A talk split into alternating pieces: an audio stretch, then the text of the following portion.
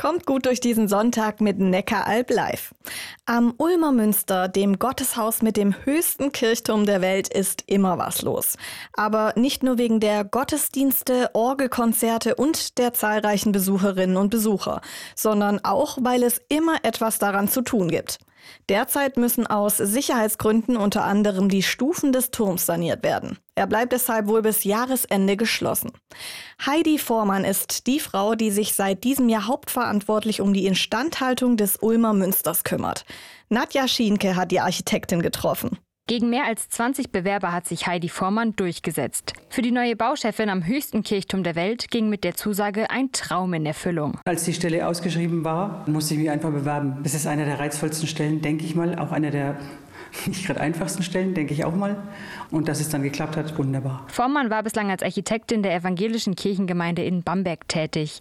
In Ulm ging es nach ihrem Stellenwechsel dann gleich richtig los. Es gibt unendlich viele Baustellen und ist eine geschlossen, fängt die nächste wieder an. Wir bauen aktuell an einer neuen Chororgel. Wir haben gerade 30 Tonnen vom Turm abgenommen und bauen die wieder neu auf, weil die Steine kaputt sind.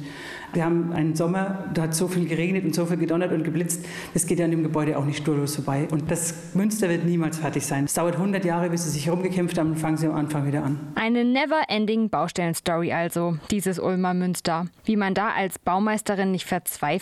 Du musst beißen, du musst kämpfen, du musst schauen, dass du das ganze Ding am Laufen hältst. Es ist ein tolles Gebäude, aber es wird viel von außen, denke ich, rein interpretiert in diese Münsterbaumeisterstelle.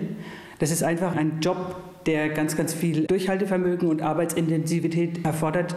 Was mich freuen würde, wenn ich irgendwann mal gehe, dass die sagen, die war gar nicht so schlecht. Sagt die Ulmer Münsterbaumeisterin Heidi Vormann hier bei Neckar Alb Live.